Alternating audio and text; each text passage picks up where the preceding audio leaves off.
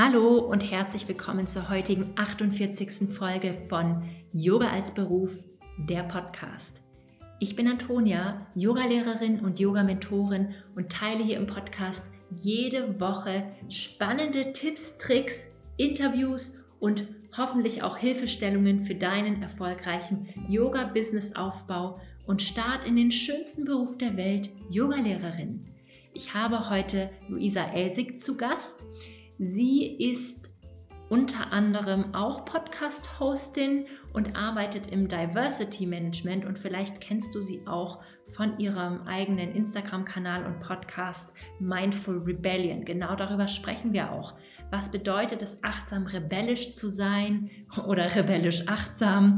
Wie können Yoga-Lehrende Diversity Management in ihrem Yoga-Business umsetzen? Wie können sie Achtsamkeit in ihrem Businessaufbau unterbringen? Wir sprechen über ihre eigene Achtsamkeitspraxis, was die mentalen und körperlichen Vorteile einer regelmäßigen Achtsamkeitspraxis sind und auch wie Diversität und Achtsamkeit zusammenhängen oder zusammengebracht werden können. Es ist ein sehr tiefgründiges und ausführliches Interview, was mir ganz viel Freude gemacht hat und mir auch nochmal eine andere Perspektive geöffnet hat und ich freue mich, dass ich dieses Thema hier heute mit dir teilen darf. Und bevor es losgeht, möchte ich dich noch herzlich einladen, dich auf die Warteliste für den Yoga Business Basics Online-Kurs einzutragen. Der Kurs startet am 7. Januar und geht dann für zwölf Wochen. Er hat insgesamt sechs Module und sechs QA-Calls, in denen du mir auch persönliche Fragen stellen kannst. Und ich habe hier in meiner Vacation auf Mallorca mit meiner Mitarbeiterin Alba alles Feedback und was wir so bekommen haben von den Testkundinnen aus dem ersten Online-Kurs quasi eingearbeitet, um hier wirklich den idealsten und effektivsten Kurs für dich mit der besten Methode für die Implementierung zu, vorzubereiten. Und wenn du dich von der Warteliste aus für den Kurs einträgst, dann hast du zuerst exklusiven Zugang, denn die Plätze werden auf jeden Fall wieder begrenzt sein und du hast zusätzlich noch die Möglichkeit, an zwei Bonus-Workshops teilzunehmen. Einen mit Franzi Stieber zum Thema Finanzen in der Selbstständigkeit und Finanzen für Frauen und einen mit Miriam Lorch zum Thema CEO Mindset und Mindsetarbeit als Selbstständige.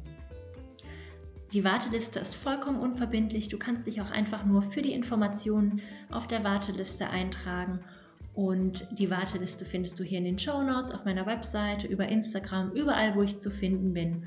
Und jetzt wünsche ich dir erstmal ganz viel Freude mit diesem spannenden Interview mit Luisa.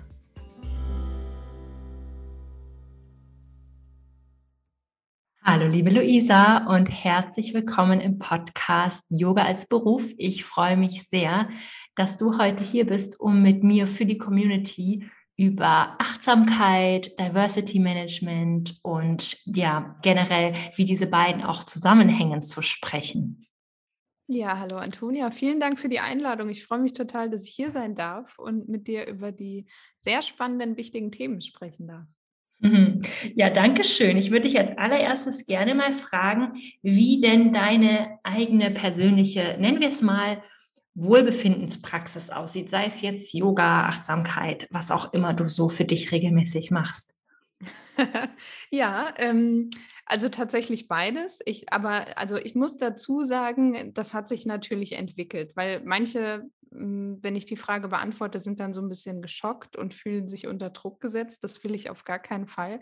Ähm, inzwischen ist es tatsächlich so, dass ich unter der Woche zumindest morgens so gegen fünf, halb sechs aufstehe und dann erstmal eine Runde Yoga mache hm, und dann äh, meditiere, also meistens so insgesamt anderthalb Stunden. Und dann lese ich noch ein bisschen, meistens so 20 Minuten. Und inzwischen ähm, habe ich angefangen, Ukulele zu lernen. Das heißt, da nehme ich mir auch um morgens noch so 15 Minuten und spiele ein bisschen und übe ein paar Akkorde. Und genau, trinken Tee Wow. So.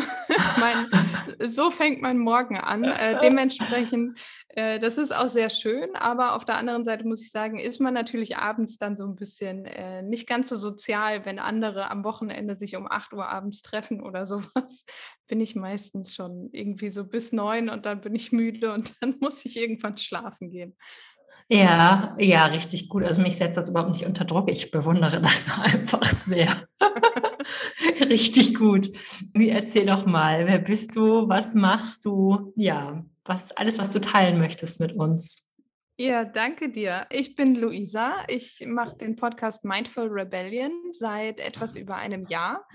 Und da bringe ich die Themen zusammen, über die wir heute sprechen. Unter anderem, ähm, es geht um Achtsamkeit, wie Achtsamkeit und auch ja, sozusagen die Beschäftigung mit unserem Bewusstsein uns dabei helfen kann, besser zu uns zu finden, bewusster mit uns selbst und anderen umzugehen und das bringe ich zusammen mit gesellschaftspolitischen Herausforderungen teilweise. Also ich habe im Podcast schon gesprochen über Rassismus, über Empowerment ähm, für Menschen, die von struktureller Ungleichheit betroffen sind, habe mir angeguckt, was kann man da tun sozusagen, auch so in seinem ganz persönlichen Umfeld, beispielsweise gewaltfreie Kommunikation, was ja auch viel mit Achtsamkeit zu tun hat.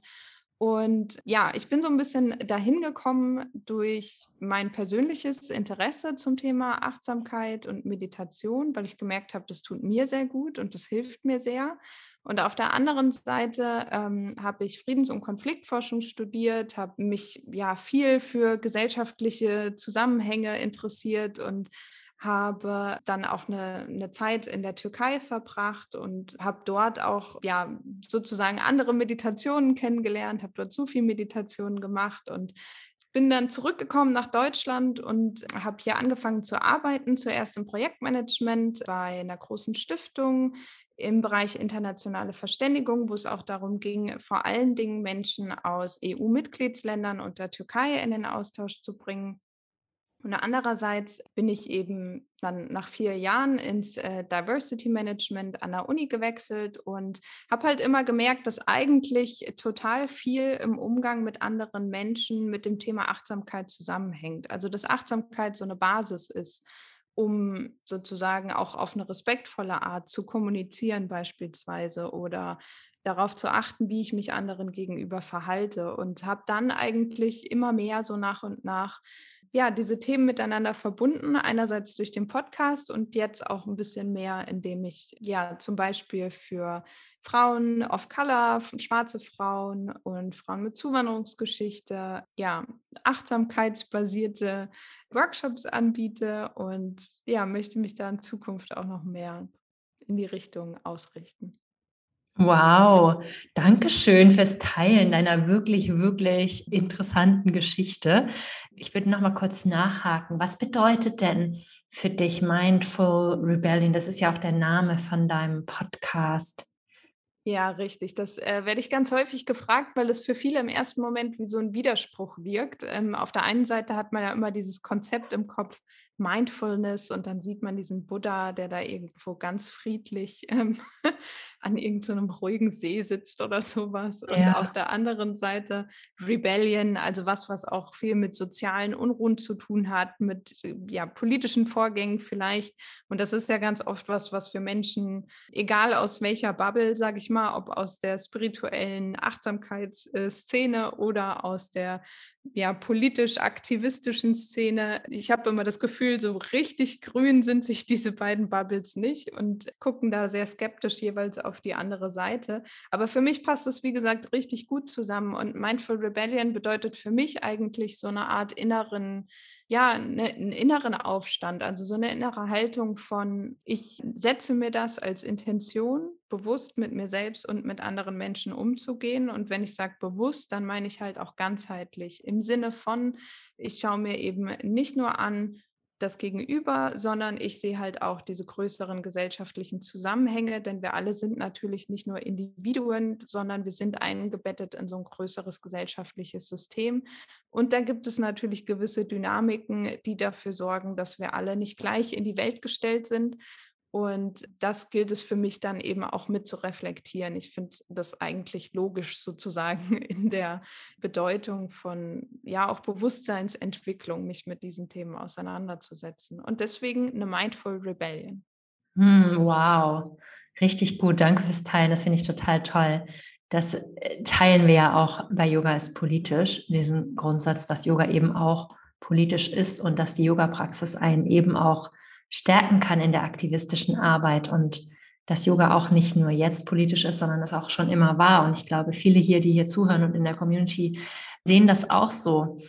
Was, woran es uns manchmal so ein bisschen mangelt, ist, glaube ich, einerseits der Mut, das auch umzusetzen in der eigenen Arbeit, im eigenen Leben und andererseits auch so ein bisschen Mangel an Tools. Und es gibt ja, wie es auch in deinem Instagram-Profil zu lesen ist, auch Diversity Management und du arbeitest auch im Diversity Management. Genau. Ähm, kannst du das für diejenigen, die nicht genau wissen, was es eigentlich ist, mal kurz erläutern, bitte? Ja, klar, gerne. Das ist ja auch so ein sehr moderner Begriff, der, glaube ich, auch ja, sehr vielseitig verwendet wird, manchmal auch als so ein Schlagwort. Aber Diversity an sich sind ja erstmal, hm, bedeutet ja erstmal, dass wir alle unterschiedlich sind, dass wir alle sozusagen individuelle Prägungen haben, mit denen wir durch die Welt gehen. Und das ist an sich auch vollkommen in Ordnung. Das eine ist eben, wie ich schon erwähnt habe, dass es ähm, gesellschaftliche Dynamiken gibt, die dafür sorgen, dass wir alle nicht gleich in die Welt gestellt sind, sondern dass Menschen unterschiedlich begegnet wird, zum Beispiel aufgrund ihrer Hautfarbe, aufgrund ihres Bildungshintergrunds, ähm, aufgrund ihres Geschlechts oder ihrer sexuellen Orientierung. Also diese Dinge, die eben leider dafür sorgen, dass es manche Menschen eben etwas schwieriger haben, mit ihrer Leistung dann auch genauso gesehen zu werden wie andere. Und ich bin, wie gesagt, an der Universität im Diversity Management tätig. Und gerade da ist ja ein Raum, wo es auch sehr um Leistung geht und wo es darum geht, möglichst allen gleiche Chancen zu geben. Und dementsprechend möchte die Uni oder auch generell im Diversity Management versucht man eben so gut es geht, diese Ungleichheiten auszugleichen, beispielsweise durch besondere Programme, die man ins Leben ruft, zum Beispiel indem man dann sagt, okay, es gibt hier zum Beispiel Studierende, die kommen aus Familien ohne Hochschulerfahrung, die haben jetzt zu Hause nicht unbedingt Leute, die sie fragen können, hey, wie ist es denn, wenn ich jetzt hier neu an der Uni bin, wie erstelle ich mir eigentlich einen Stundenplan? Oder die erstmal vielleicht gar nicht gewohnt sind, wie äh, der Professor oder die Professorin da vorne mit ihnen spricht, und äh, die vielleicht auch gar nicht gewohnt sind, dass sie so selbstständig sich komplette Lerninhalte erarbeiten müssen. Und da könnte man dann zum Beispiel sagen, okay, wir haben auch andere Studierende, die sind hier schon länger an der Universität, lass uns die doch zusammenbringen und die gegeneinander äh, oder die sich dann untereinander unterstützen beispielsweise. Auf der einen Seite lernen die einen, sich an der Universität zu orientieren und die anderen können zum Beispiel auch ihren Horizont erweitern, können lernen sozusagen, wie es ist, äh, Mentorin zu sein. Also das wäre so ein, ein klassischer Weg durch Programme beispielsweise. Andererseits ist es natürlich wichtig, dass es Menschen an der, an der Uni oder auch insgesamt an Institutionen gibt, die einfach auch da sind, wenn Menschen von Diskriminierung betroffen sind. Weil natürlich gibt es Diskriminierung an allen Stellen in unserer Gesellschaft und da ist auch so ein akademisches Umfeld natürlich nicht ausgenommen. Auch wenn man vielleicht denken könnte, ah, aber da sind doch alle besonders aufgeklärt. Das hat damit tatsächlich nichts zu tun. Also vielleicht zeigt sich das ein bisschen auf eine andere Form, aber nichtsdestotrotz gibt es Diskriminierung überall und dementsprechend versuche ich, versuchen wir dazu beizutragen, dass die Menschen, die davon betroffen sind, unterstützt werden in diesen Situationen und andererseits natürlich auch vorzubeugen, zum Beispiel auch durch Sensibilisierungstrainings, dadurch, dass wir ja, thematisieren, dass es sowas wie unbewusste Vorurteile auch gibt, die auch, wenn wir sie selbst vielleicht als gar nicht so schwerwiegend erachten, trotzdem zum Beispiel bei der Personalauswahl ganz große Unterschiede machen können. Genau, das sind so ein paar Beispiele, wie wir arbeiten. Hm, danke fürs Teilen.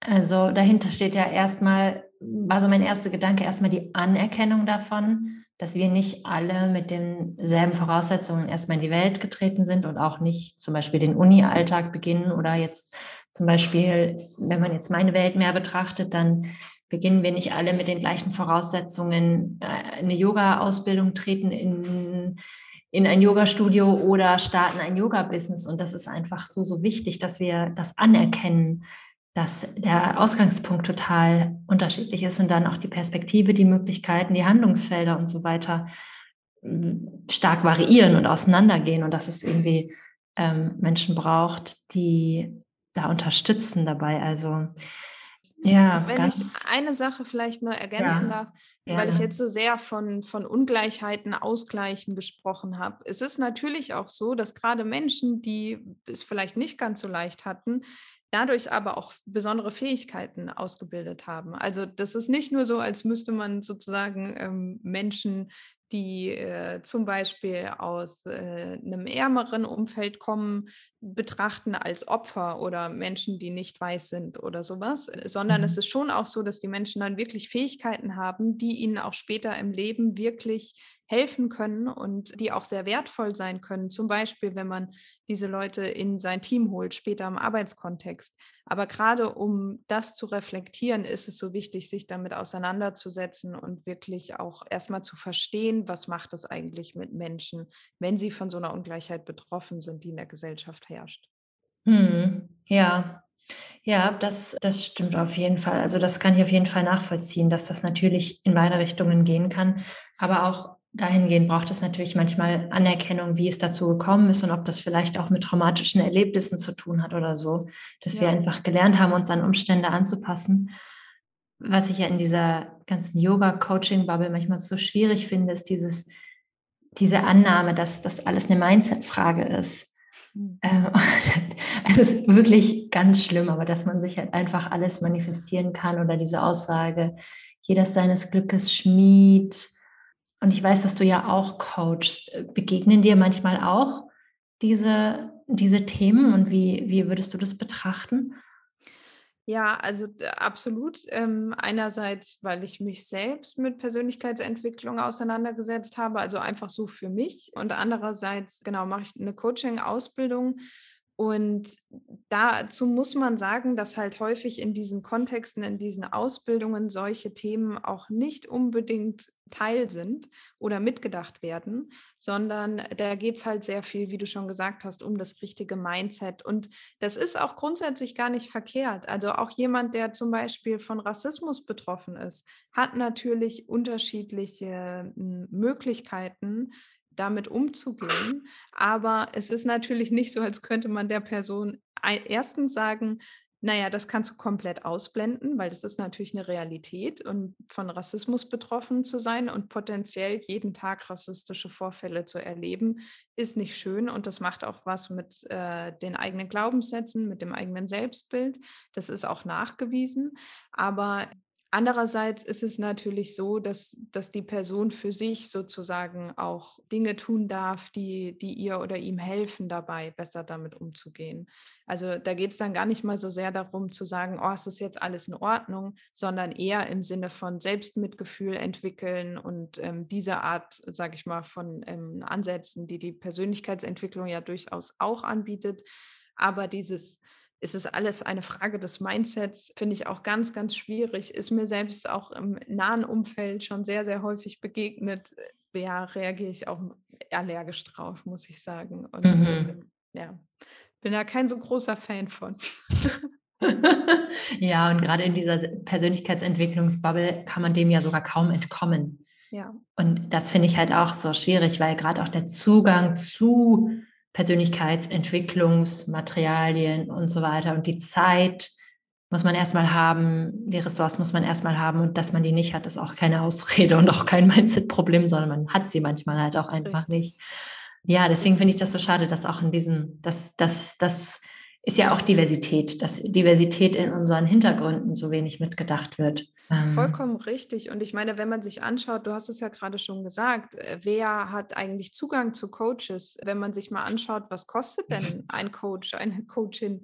Das kann sich wirklich nicht jeder, jede leisten. Und es gibt natürlich beispielsweise auch Programme inzwischen bei der Arbeitsagentur für Menschen, die von Langzeitarbeitslosigkeit betroffen sind, und ich habe mich früher immer gefragt, als ich so angefangen habe, dann auch irgendwie Podcasts in die Richtung zu hören. Und dann auch irgendwie, gibt es ja auch sehr große, sehr bekannte Podcasts, wo ich mir dachte, wie leicht ist es, sich da hinzustellen und zu sagen, ne, ich, ich, du musst nur XYZ machen und dann ist alles gut. Jemand, der mit gewissen Voraussetzungen in die Welt gekommen ist und ich will gar nicht sagen, dass die Menschen keine Probleme haben, absolut nicht. Wir sind eben, wie gesagt, alle divers, also jeder kann vor großen Herausforderungen stehen. Aber nichtsdestotrotz, es gibt Probleme, an denen kann man was ändern und es gibt Probleme, die sind halt so groß und gesellschaftlich, dass es da sehr vermessen ist zu, zu sagen, es ist ein Mindset-Problem, weil die ganze Gesellschaft sich erstmal ändern muss.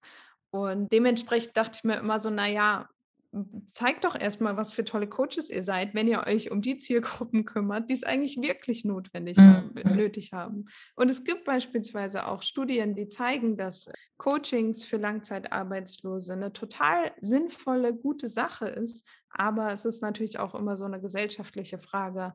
Ja, was setzt man sich weit oben auf die Agenda? Wofür nimmt man Geld in die Hand? Mhm. Das kennen wir ja alle. Und es ist natürlich für viele Insta-Coaches auch keine glamouröse Zielgruppe, muss man leider halt auch dazu sagen. Ne? Da gibt es halt auch wieder sehr viele Vorurteile.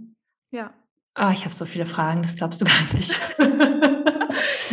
Wie würdest du sagen, ähm, kann man jetzt so eine Diversity Arbeit und Achtsamkeit ähm, zusammenbringen oder wie, häng, wie hängt das auch zusammen?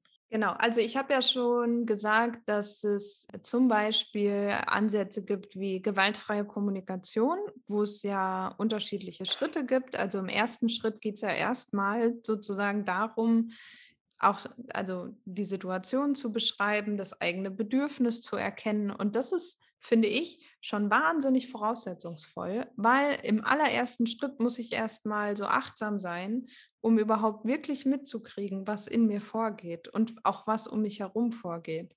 Und das äh, angewendet sozusagen auf einen konkreten Fall wäre jetzt, wenn jemand etwas Rassistisches sagt und wird darauf hingewiesen, ist es ja ein häufiger Reflex, dass Leute sich angegriffen fühlen.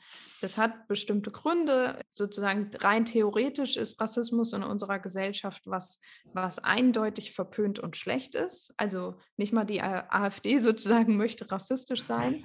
Also rein theoretisch ist es sehr geächtet gesellschaftlich und dementsprechend empfinden das viele Leute als persönlichen Angriff, wenn man ihnen sagt, pass mal auf, das, was du gerade gesagt hast, ist rassistisch.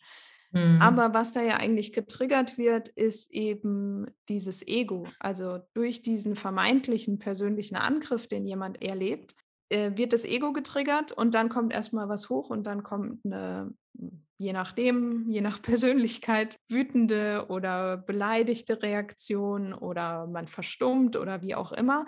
Auf jeden Fall ist das ja erstmal ein Prozess, dessen man sich klar werden muss und bewusst werden muss und überhaupt erstmal, bevor man dem Impuls nachgibt, darauf zu reagieren und vielleicht was Wütendes rauszuhauen, erstmal diesen Impuls wahrzunehmen und dann zu sagen, ah, stopp, was ist das denn hier gerade? Und da an der Stelle ist Achtsamkeit meiner Meinung nach ja unerlässlich, wenn man das wirklich nachhaltig auch für sich einfach nur im persönlichen Umfeld überwinden möchte oder es ist ja gar nicht mal das Ziel sozusagen. Das wäre natürlich schön, wenn das irgendwann der Fall wäre, aber ähm, es ist ja gar nicht mal unbedingt notwendig, dass man überhaupt frei ist von diskriminierender Sprache. Das ist nun mal was, das nicht nur mit uns selbst zu tun hat, das hat mit unserer Prägung zu tun, das hat mit der Gesellschaft zu tun.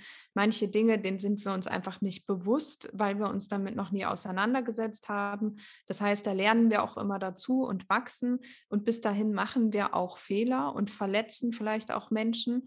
Das ähm, Entscheidende ist aus meiner Sicht, dass wir versuchen, so offen zu sein, dass wir unsere Fehler eingestehen können, dass wir uns eingestehen können, dass wir jemanden verletzt haben und dass wir bereit sind, dazu, dazu zu lernen und ja, uns auch zu entschuldigen oder auch wirklich zu zeigen, hey, ich möchte es besser machen. Und dazu ist aus meiner Sicht Achtsamkeit der erste Schritt, weil da kann ich diesen Impuls überhaupt erstmal wahrnehmen, der vielleicht mich dazu anregt, ähm, ja, auf einen Hinweis wütend zu reagieren oder auch einen Schritt vorher vielleicht schon, ähm, der mich einfach Dinge sagen lässt, die andere Menschen verletzen, weil ich eben nicht achtsam bin mit meiner Sprache, weil ich mich eben nicht informiere, mir keine Gedanken darüber mache. Und wenn man jetzt beispielsweise um mal in Richtung Yoga zu kommen, sozusagen, auf die Ideologie sozusagen dahinter ähm, schaut, dann geht es ja eben auch darum, wie gehe ich mit anderen Menschen um? Begegnen wir uns auf Augenhöhe? Und das ist meiner Meinung nach was, was eben ja zu diesen Praktiken, zu diesen Lebenseinstellungen, zu dieser inneren Haltung dazugehört. Und Achtsamkeit ist der Grundstein, der dem Ganzen zugrunde liegt und der das eigentlich erst ermöglicht. Mm, okay, spannend. Danke fürs Teilen. Das, das klingt wirklich sehr schlüssig. Den Zusammenhang habe ich vorher noch nicht so gesehen, aber das finde ich auf jeden Fall ja, finde ich auf jeden Fall richtig gut. Und das ist auch was, was Yoga-Lehrende auch in ihrem Businessaufbau, wenn wir jetzt mal auf die Zuhörerinnen dieses Podcasts kommen würden, was die auch umsetzen könnten in ihrem Yoga-Businessaufbau, dass man das mal selber so achtsam reflektiert und hinterfragt.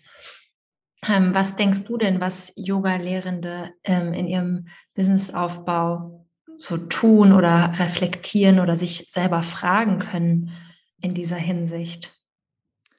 Puh, ähm, ganz schön viel. Also ich meine, angefangen damit natürlich zu reflektieren und einen Respekt zu entwickeln, auch vor der, den Ursprüngen sozusagen des Yoga, wo, woher kommt Yoga? Und ich will gar nicht damit sagen, das kommt jetzt alles aus Indien und wir müssen das jetzt irgendwie abfeiern, sondern ganz im Gegenteil, da auch so ein hm, ja, realistischeren Blick zu gewinnen und nicht so eine romantisierte Art von äh, Respekt und Wertschätzung, sondern eine, die darauf begründet, dass ich mich informiere, dass ich Dinge lese, dass ich nicht einfach Dinge, die mir erzählt werden, unreflektiert übernehme. Also ich habe war jetzt gestern in einem Vortrag beispielsweise, wo es um Rassismus ging und ja auch wie Rassismus sich entwickelt hat.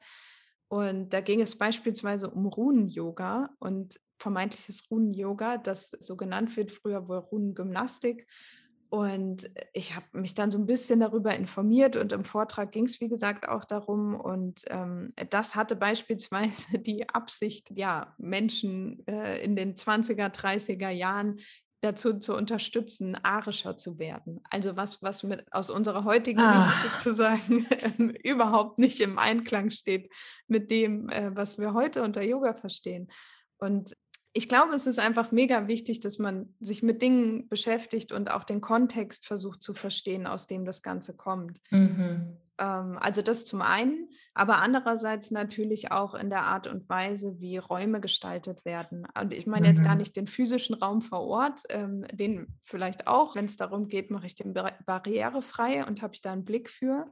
Und wenn nicht, dann wirklich auch mal auf Menschen zuzugehen und auch sich zu trauen, und da sind wir wieder bei diesen Impulsen und der Achtsamkeit, so offen zu sein und äh, sich einzugestehen, es gibt Dinge, es gibt Perspektiven, die habe ich nicht, die weiß ich nicht und die kann ich, da kann ich mich nicht reinversetzen. Es reicht nicht, wenn ich mir zehn Bücher durchlese, die von äh, schwarzen AutorInnen äh, geschrieben wurden und dann zu glauben, ah, ich habe jetzt ungefähr verstanden, ich kenne jetzt deren Perspektive.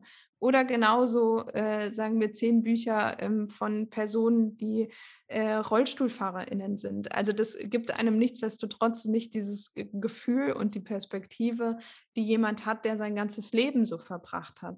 Ähm, mhm. Ähm, und dementsprechend glaube ich, ist es einfach auch total wichtig, mit, mit Communities in den Austausch zu kommen, mit Personen in den Austausch zu kommen. Und also wenn ich jetzt einfach nur von mir sprechen kann, allein dieses Jahr oder etwas länger als ein Jahr, in dem ich jetzt den Podcast mache und dann auch irgendwie versucht habe, bewusst mich mit solchen Themen auseinanderzusetzen, hatte ich total, also ich meine, letzten Endes haben auch wir uns so kennengelernt, aber ja. auch ganz viele andere ähm, Menschen durfte ich kennenlernen, die sich mit den Themen auseinandersetzen. Also das heißt, da gibt es auch Leute, die wollen das teilen. Und ich glaube, das wäre schön und würde auch diese Räume, in denen Yoga gemacht wird, wesentlich attraktiver machen, wenn man mehr den Blick dafür hätte, nicht nur, ist das jetzt was für mich, sondern hm, wen kann ich denn vielleicht hier sonst noch einladen? Und mhm. vielleicht ist es ja auch so, es gibt ja auch schon ganz viele Yoga-Studios, dann kann man ja vielleicht einfach mal ganz bewusst reingehen und überlegen, wer kommt denn immer so hier hin und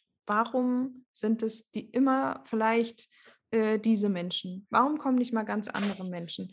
Das hat sicherlich ganz viel natürlich auch mit äh, den Preisen zu tun, auch mit dem Image vielleicht, das Yoga in unserer Gesellschaft hat, weil ähm, ich erlebe eben auch Yoga-Studios, die, die sich wirklich darum bemühen, äh, das inklusiver zu gestalten. Also es ist nicht so, als gibt es es nicht. Aber ich glaube, es hat auch viel mit Image zu tun, sodass es ja auch dazu kommt, dass manche Menschen gar nicht auf die Idee kommen, dass das was für sie sein könnte.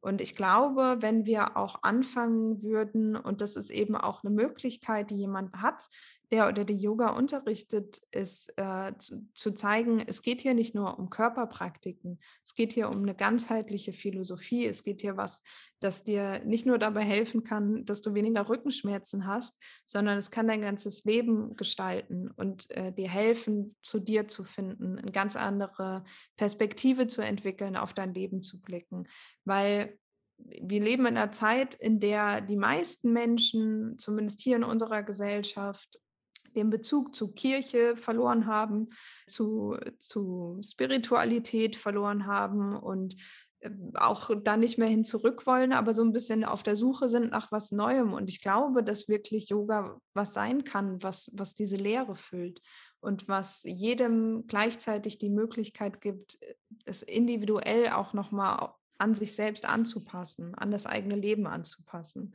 Weil das ist eine Flexibilität, die hat Yoga. Es gibt ganz viele unterschiedliche Richtungen das war jetzt sicherlich bei so einer dogmatischen Kirche, zumindest wenn ich an die katholische Kirche denke, in die ich äh, hineingeboren wurde früher, denke, dann äh, war das da so nicht möglich. Da war alles sehr einheitlich. Aber ich glaube, Yoga hat da wirklich sehr viel Potenzial für Menschen und für sehr viele unterschiedliche Menschen vor allen Dingen. Ja, das ist schön, dass du das sagst mit dem Potenzial, weil ich das definitiv auch so sehe mit dem Potenzial.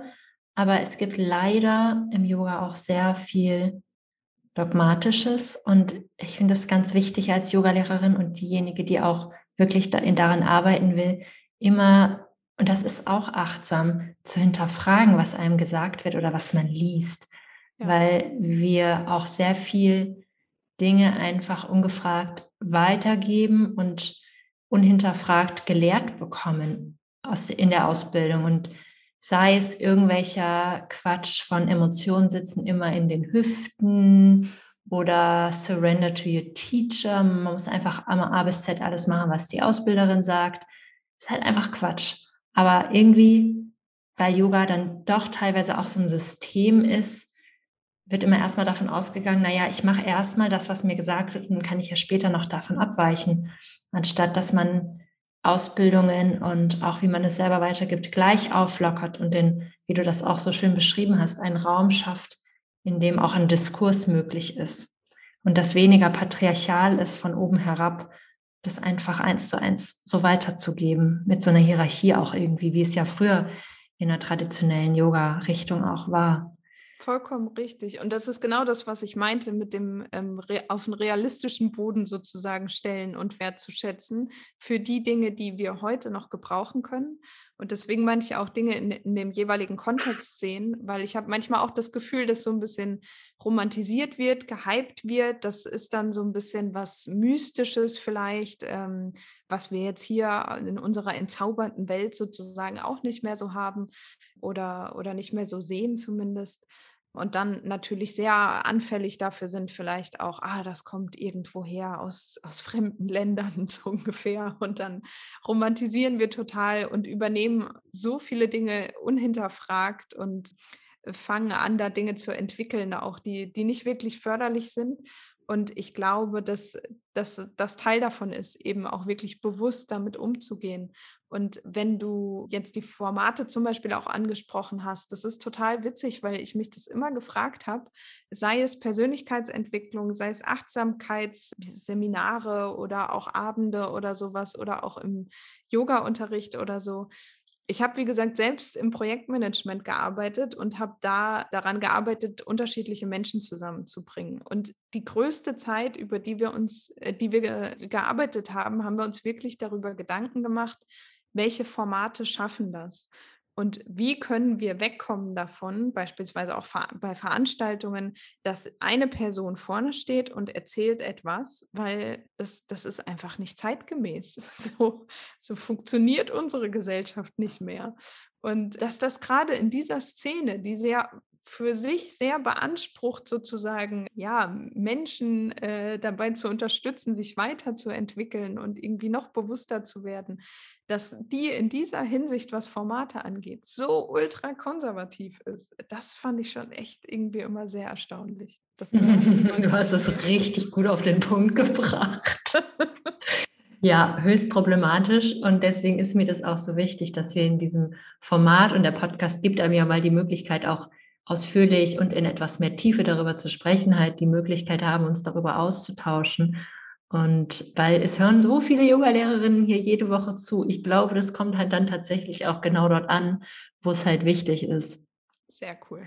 Ähm, was würdest du sagen, sind so mentale und körperliche Vorteile der regelmäßigen Achtsamkeitspraxis? Und ich meine das jetzt wirklich ernst, weil ich glaube, dass auch das teilweise so ein bisschen oberflächlich gemacht wird. Naja, meine Meditation mache ich halt nochmal, meine fünf Minuten gehört halt dazu. Aber was ja. ist, was passiert wirklich? Ja, ich habe mir lustigerweise die letzten Tage äh, genau darüber Gedanken gemacht, ähm, weil ich mich mal so gefragt habe, naja, was hat sich denn für mich eigentlich geändert, ähm, seitdem ich angefangen habe zu meditieren und zwar wirklich regelmäßig, weil ich habe ja vorhin gesagt, ich habe, also ich jetzt diese Praxis, die ich vorhin beschrieben habe, die habe ich jetzt so seit hat Corona schon auch sehr geholfen. Also so seit, sagen wir mal, Anfang letzten Jahres und dann durch Corona hat sich so wirklich verstetigt, weil ich da eben viel auch im Homeoffice gearbeitet habe. Aber davor habe ich zwar auch meditiert, aber nicht ganz so lange, nicht ganz so regelmäßig. Aber in, in dieser letzten Zeit, in der sich das eben intensiviert hat, habe ich schon gemerkt, dass es mir wirklich dabei hilft, eine Wahlfreiheit zurückzugewinnen, weil ich diesen Impuls merke, nicht immer, wahrscheinlich in den allermeisten Fällen nicht, aber nichtsdestotrotz mehr als früher, merke ich einen Impuls in mir, bevor ich darauf reagiere. Und das hilft mir, deswegen ist auch wirklich persönliche Erfahrung, wenn ich, wenn ich die Sachen teile. Es hilft mir dabei, mit anderen zu kommunizieren, mit erstmal die Möglichkeit äh, stehen zu lassen, dass das, was ich gerade glaube, was der andere meint oder die andere meint, vielleicht nicht unbedingt das ist, was er oder sie wirklich meint. Und auch wirklich zu verstehen, wie mein Geist funktioniert. Also ich inzwischen, wenn ich meditiere, ich habe auch gar nicht mehr unbedingt so eine richtige Technik oder sowas. Man lernt es ja ganz oft irgendwie und ich meine, ich habe auch selbst eine Meditationslehrerausbildung gemacht. Da geht es ja viel um achte auf deinen Atem und achte auf die Pausen zwischen deinem Atem.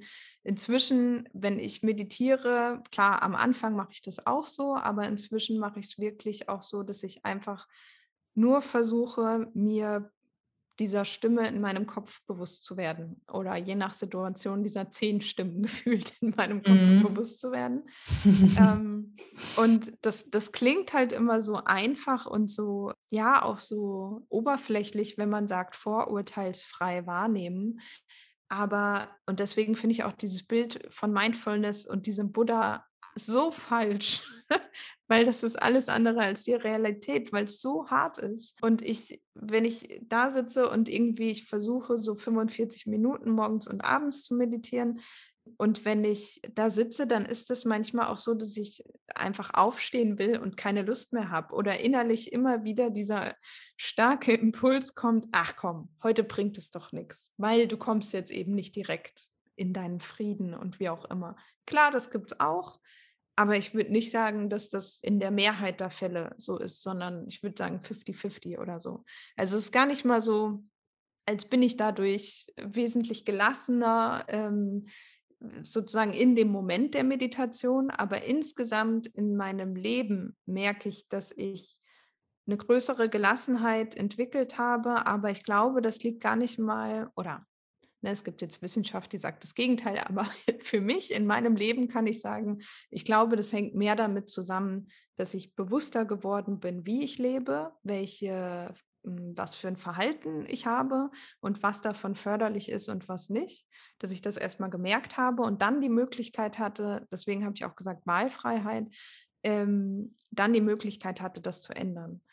Und dadurch hat sich sehr viel geändert. Ähm, ich hatte, das war unter anderem auch ein Grund, weswegen ich meinen Job gewechselt habe, weil der sehr, sehr stressig war vorher. Ich war sehr viel unterwegs auf Dienstreisen, ähm, habe sehr viele Überstunden gemacht. Mir ging es auch körperlich zwischenzeitlich nicht gut und ich hatte Magenschmerzen und so weiter und so fort. Und da kann ich jetzt wirklich sagen, hat sich sehr viel geändert und ich glaube, ein Hauptgrund ist tatsächlich, dass ich da ja durch Achtsamkeit einfach gelernt habe, zu, zu fühlen, was tut mir gut und mehr davon zu tun und weniger von dem, was mir nicht gut tut. Hm, super schön. Danke. Und da schließt sich, finde ich, auch wieder so ein bisschen der Kreis zu dem, auch wie reagiere ich denn in meiner Selbstständigkeit, wenn Leute das und das sagen oder wenn die Lehrerin mir irgendwas erzählt und nehme ich das dann einfach so an oder habe ich vielleicht, nehme ich die Information erstmal neutral und überlege dann, ob sie für mich passt oder nicht. Also auch da in dieser Informationsaufnahme, dass man da achtsamer wird, kann, glaube ich, schon viel helfen, dass man das auch alles ja mehr nach den eigenen Werten aufbaut und auch hinterfragt. Ja, also genau, da wollte ich nur ergänzen. Also es ist ja oft so, wenn, wenn man etwas gesagt bekommt, dass man so einen ersten Impuls hat, habe ich ja schon beschrieben. Und ich glaube aber, dass also Achtsamkeit einem auch dabei helfen kann, wenn man wirklich dabei bleibt, da tiefer zu gehen und zu schauen, welcher Anteil in mir reagiert denn da gerade? Und ist es vielleicht der, der Ego-Anteil, sage ich mal, der jetzt vielleicht einfach nur Angst vor Veränderungen hat und deswegen die Kritik zum Beispiel jetzt mal ablehnt? Oder ist das ein anderer Anteil in mir, der der, der wirklich sagt, das passt nicht zu meinen Werten und das, das möchte ich, das kommt für mich so nicht in Frage und die Kritik kann ich an der Stelle nicht annehmen. Also auch da ist ja nochmal ein Unterschied und ich glaube, auch da hilft es, wenn man sich dann die Zeit für sich nimmt oder auch in dem Moment versucht, in sich reinzuspüren und zu ergründen, was ist es. Hm. Ja, super schön. Danke dir. Ich habe noch eine letzte Frage und zwar, wie kann man denn mit dir zusammenarbeiten, wenn man jetzt merkt, ich glaube, ich möchte mehr von Luisa lernen oder von ihr hören oder ja, mit ihr zusammenarbeiten? Ja, danke für die Frage. Von mir hören ist natürlich immer ganz leicht. Also ich meine, ich mache schließlich einen Podcast. ähm, dementsprechend also äh, gerne Mindful Rebellion hören oder mir folgen.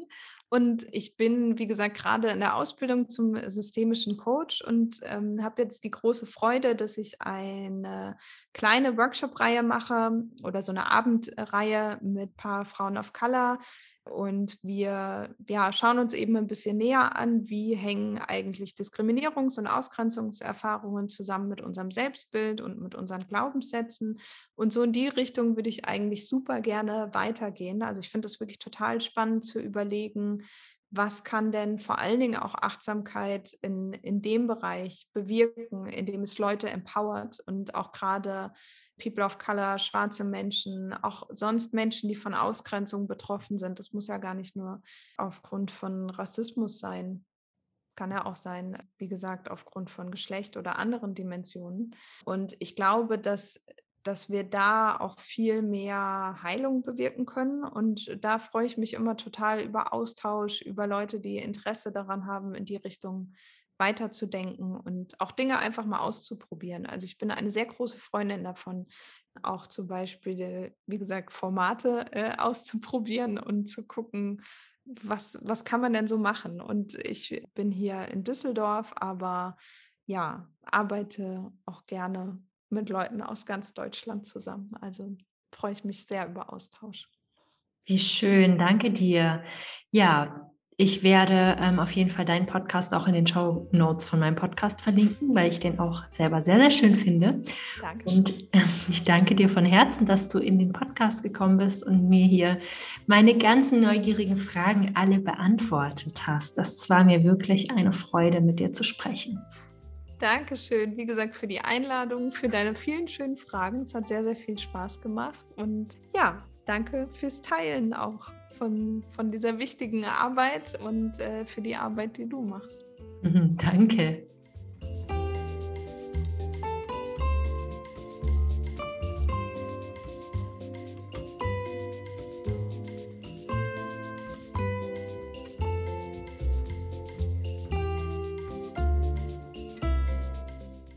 Wenn dir diese Podcast-Folge gefallen hat, dann hinterlass mir doch total gerne eine Bewertung bei iTunes. Und natürlich kannst du dich auch mit jeder Frage, die noch aufgekommen ist, an Luisa oder an mich wenden. Und dann trag dich auch noch gerne auf die Warteliste für den Yoga Business Basics Online-Kurs ein. Der Verkaufsstart ist Mitte Dezember, Kursstart ist dann am 7. Januar. Und ich wünsche dir bis zur nächsten Woche einen Happy Yoga Business Aufbau. Deine Antonia.